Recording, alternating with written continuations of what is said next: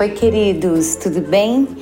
É, na realidade, para o podcast dessa semana, eu, eu vou continuar o assunto do podcast da semana anterior. Quem acompanhou é, viu, quem não acompanhou, é, o link continua aí, é só, é só buscar mas o, o podcast da semana passada eu falei sobre a porta de saída ser a mesma de entrada, né? E eu pretendi essa semana fazer outro, outro assunto é, que eu já tinha até alinhavado, mas a partir do retorno de uma amiga, eu resolvi estender um pouco mais esse assunto porque eu acho que dá pano para manga, realmente. É porque essa história de aceitar o jogo e entrar nele é, é algo para o qual a gente realmente precisa se agenciar, sabe? Porque é algo muito importante aí na, enfim, na vida, né? No, no vivenciar o, o, o, dia nosso de cada dia. E, e, e então é isso, meus queridos. É quando você quer realmente sair de uma situação, não importa, seja porque aquilo te incomoda, seja porque aquilo naquele momento você não quer, seja aquilo que para o qual naquele momento você não está pronto, não importa. As razões são inúmeras para a gente não querer determinada situação, não tomar determinada atitude. As razões são inúmeras e, e de algum modo são legítimas todas elas, porque enquanto não é o tempo, não adianta forçar uma barra, né?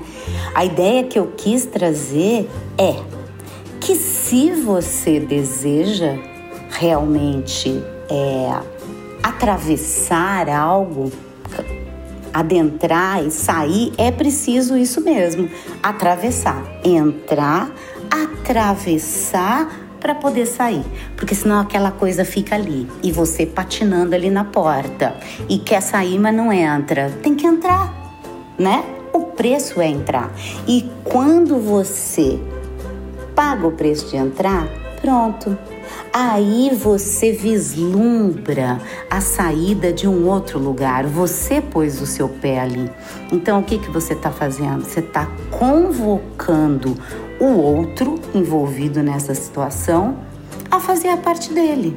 Ou seja, como disse a minha amiga, é, depois que ela escutou o podcast, é, não é se esquivando que a gente consegue. E aí me veio uma imagem de, de luta de boxe mesmo. Não é a esquiva que faz ganhar o jogo. Aí você está só se defendendo. O que faz você ganhar o jogo é se precipitar para o ataque. E veja, para o bom ataque. O, o ataque que se sustenta e sustenta o jogo, é, seja ele qual for, até o seu término. Porque senão você você tá ali se mantendo na defesa, né? É, Fico aqui pensando se esse estado de defesa pode de fato é, ser apaziguador ou ser retroalimentador. Eu penso que não, eu penso que, que a partir de, de, de muitas esquivas, se o nosso movimento é de é, é, sequentes esquivas, eu acho que talvez o que role no final do dia seja um um, um, um brochar no melhor sentido da palavra contrária a desabrochar. É algo que te é, arrocha e não desenvolve, expande. É algo que te coloca num lugar de, de medo, de receio, de não potência, de não ser agente né? Da sua vontade, do, do, do seu ato. Agora, qual é a sua vontade, né? Então, fica aí uma ideia para um próximo é, podcast, que aliás é um assunto ótimo, a vontade.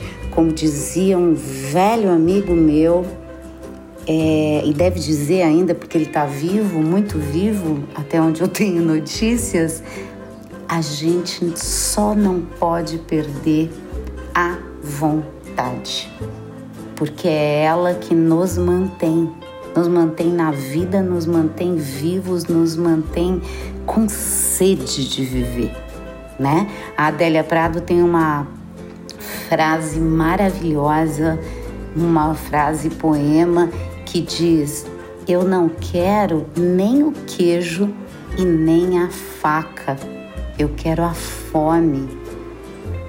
E, e com essa frase linda eu encerro esse podcast de hoje, porque depois dessa bomba maravilhosa da Délia, o melhor mesmo é, é, é, a gente parar e pensar um pouco nisso tudo, né?